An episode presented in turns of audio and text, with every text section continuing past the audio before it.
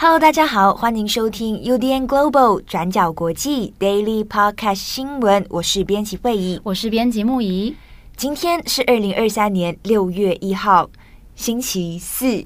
六月了，我们昨天也在讲这件事情，我们已经正式迈入六月了。哎、欸，我们今年已经过一半了，哎，对，秀一下就过了。哎，我的妈呀，我还一事无成，跟我昨天讲的一模一样的话。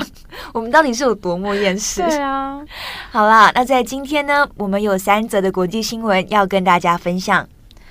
好，我们今天第一则要来看中国贵州。五月三十号，有一名湖北媒体的记者到贵州要来调查一个四月份当地两名老师溺水死亡的这个事件，然后没有想到却在调查的过程当中被三名警察尾随殴打。那我们今天就来看这起暴力事件哦。那首先，我们要先来看看这名记者到贵州想要调查什么。这个事件是要回到四月十三号，在贵州省毕节市织金县马场镇，当时有六名小学老师，他们到河边去捡鹅卵石。那捡到一半，河川上游的银子渡水电站无预警的放水，然后让其中两名教师不幸的被河水冲走，溺毙死亡。好，那老师们为什么要到河边去捡鹅卵石呢？事发之后，死者的家属表示，因为政府单位准备要来进行校务稽查，所以要来准备迎接上级领导。但是学校又认为这个学校里面的在地化装饰元素不足哦，所以才安排老师们前往捡拾鹅卵石来美化校园的环境。结果没有想到，最后却酿成这样子的死亡悲剧。但是布迪小学的校长以及马场镇官方则是否认这样子的说法，说根据警方调查，老师们是私下自己到河边玩耍的，是属于个人行为哦。那显然两方说法截然不同，所以中国湖北的极目新闻有一名叫做李贤成的新闻记者，在五月三十号就到了这个事发地点，想要来深入采访调查这个事件，来寻找真相。那李贤成记者呢？他首先在五月三十号早上原定要到死者家属家中采访，但是路上就被一位不明身份的男子盘问哦，盘问他的身份以及问他前来的目的。那这名记者他并没有具体的回答这个人。那接着这位男子就称这个记者是一位骗子，进而报警。那接着在警察赶到场之后，记者才表明他的身份，然后出示了相关的采访的证件。那警方才放他离开，但没有想到，大概在当天傍晚六点多，李贤成在猫场镇沙坝村的时候，就发现自己被一辆黑色的奥迪车尾随。那接着又被这台车拦住去路哦，所以他就边手持手机拍摄，然后边下车想要了解状况。那当时李贤成记者是询问对方说，为什么要挡路？那没有想到车上有三个人下车，然后对他一阵殴打，造成他脸部、头部、手部等等部位多处挫伤。那他的手机、眼镜等等物品也都被损坏。那根据调查，这三个人在离开之前还特别抹去了在记者车上的指纹还有印记。而这三位殴打李贤成的人，都是警察哦，分别是织金县公安局马场派出所的熊姓副所长，以及马场派出所的李姓警察，还有陶姓警察。那这个警察殴打记者的事件，在网络上也引起了广泛的关注哦。中国多家媒体也纷纷开始进行报道。那根据当地的新闻，李贤成记者他虽然没有生命危险，但是事后情绪非常的低落。那极目新闻公司的两名领导者也在第一时间赶到织金县来进行了解。那之后也有到李贤成家中来看望他的家属。好，那极目新闻在中国算是非常新的平台哦，在二零二一年三月正式上线。那他们是由湖北省委宣传部指导，然后由湖北日报传媒集团主办的一个新媒体平台，算是以原创新闻为主。那李贤成也是在创立初期进入，成为一名记者。好，那这起暴力事件也引发了中国网友的愤慨哦。有网友就揣测说，六名老师的溺毙事件背后，是不是有恶霸势力在横行，或是官方为了想要掩盖某些事实，因此指派三位警察行凶？那也有人认为说，警察连记者都敢攻击，认为说应该要彻查当地恶势力保护伞的情形。而事件被广泛的报道之后，当地警方就马上宣布成立专案小组来进行调查。那接着很快的在六月一号早上就发布了通告，宣布处理结果。这份通告表示呢，熊姓副所长以及陶姓警员被处行政拘留二十天。那李姓员警则是被处行政拘留十五天呢。那在职务的部分，雄性副所长被免除副所长的职务，那调离公安系统；而另外两名员警则是被解聘。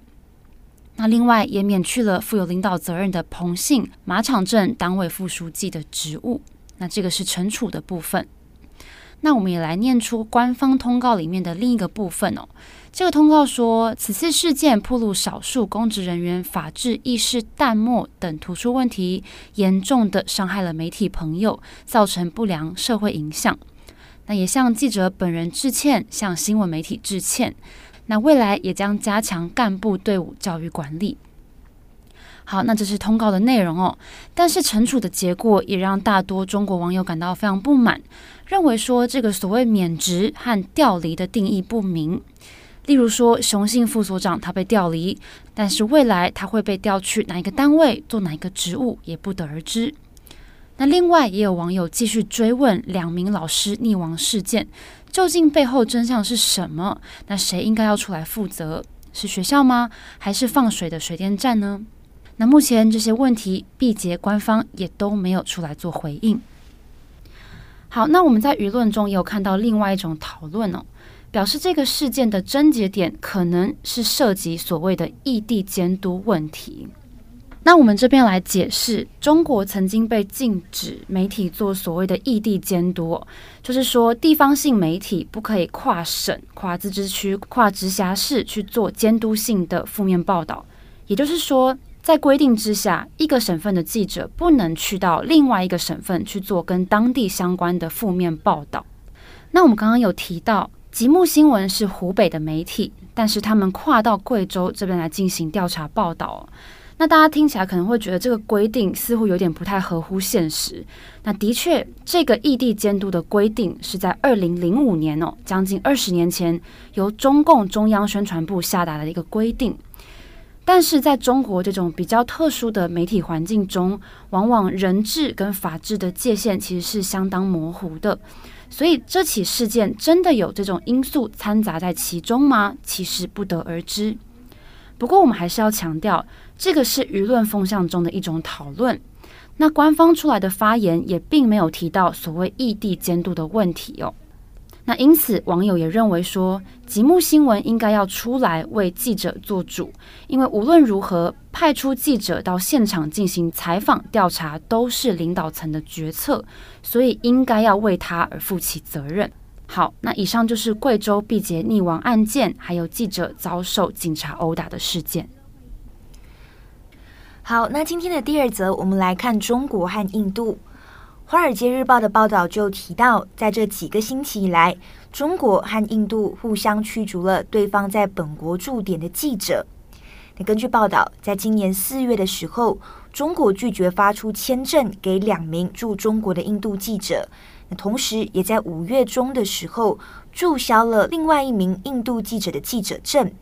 那对此呢，印度也是采取了反制措施。在今年五月，印度也拒绝发出签证给最后两位驻印度的中国记者。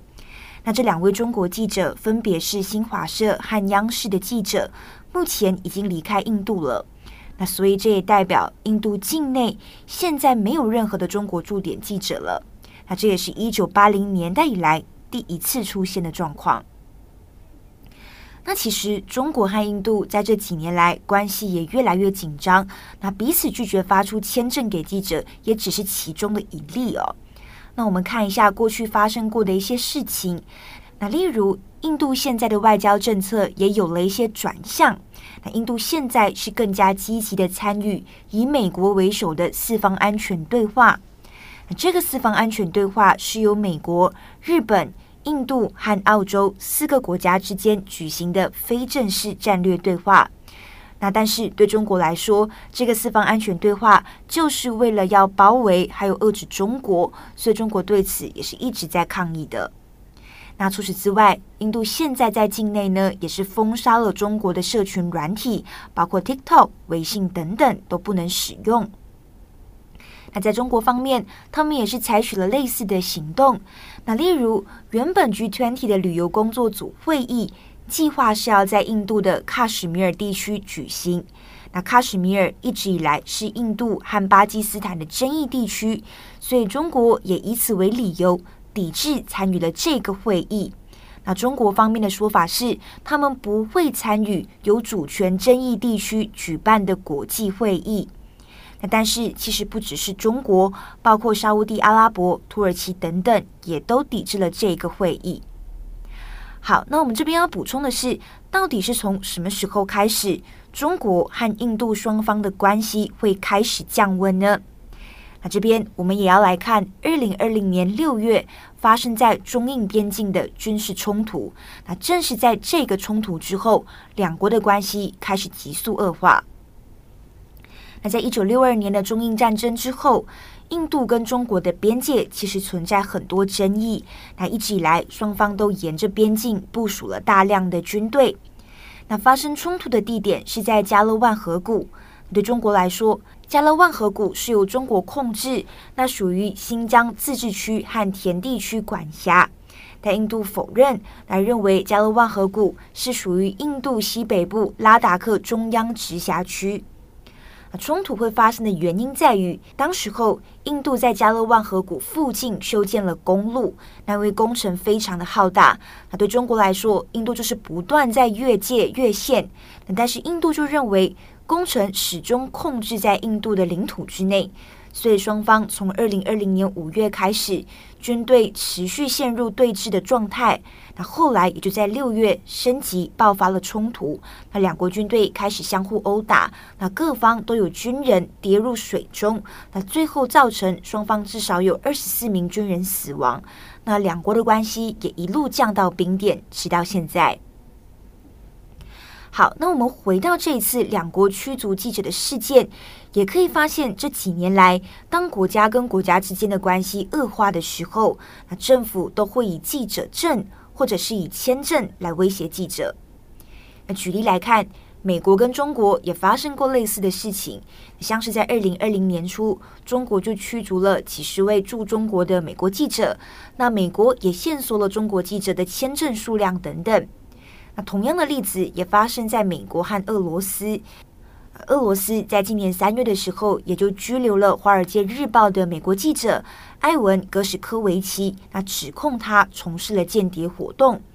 那所以可以看到，当各国之间的冲突发生的时候，记者都会难以避免的卷入了这些冲突跟风波里面。那最后，我们也要来看看为什么驻点记者很重要。那以这次中国和印度为例，一位智库研究员就说，如果有更多的记者驻点，其实是可以促进中国和印度在文化还有观点上面的理解，来减少双方的敌意，那从而看看到底有没有和平的方式可以来解决双方的边境争议哦。但是目前就印度的立场来看，中国和印度的关系现阶段可能是难以破冰的。那因为印度的外交部长就说，那在印度跟中国的边界实现和平之前，两国的关系不可能恢复正常。那今天的最后，我们也小小更新一下苏丹的状况。我们在五月二十四号的 Daily 上有跟大家提到，在美国和沙乌地阿拉伯的共同监督之下，苏丹冲突阵营就答应要签署为期七天的停火协议。那可是目前双方在三十一号的时候又表示要暂停谈判，那互相指控对方违反了停火协议。那情况也确实是如此，因为在停火协议的这几天，在苏丹的首都喀土穆，除了布尔汉领导的苏丹正规军持续发动空袭之外，达加洛领导的快速支援部队也是不断的洗劫当地的民宅，还有医院等等，冲突是持续在发生的。那这场苏丹内战在四月十五号爆发，那截至目前为止，已经造成至少八百六十六位的平民丧生，至少五千多人受伤。那包括在首都喀土穆附近，也有将近一百四十万人流离失所。而内战爆发到现在已经将近七个星期了，那双方也已经宣布七次停火，但是每一次双方阵营都违反了停火协议。那就算这一次有在美国跟沙乌地阿拉伯的监督之下，也不例外。那目前我们还不清楚美国跟沙乌地阿拉伯的下一步行动，那也会再持续留意后续的状况。好的，以上就是今天的三则新闻更新。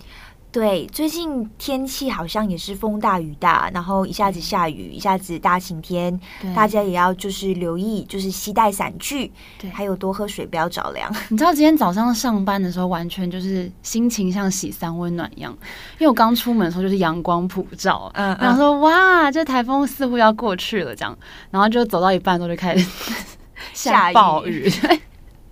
还好我的包包里面有带一双拖鞋，不知道大家今天上班的心情怎么样？但不管如何，祝福大家有一个美好的上班天，美好的星期四。没错，好啦，我是编辑慧仪，我是编辑木仪，我们下次再见，拜拜，拜拜。转角国际转角国际新闻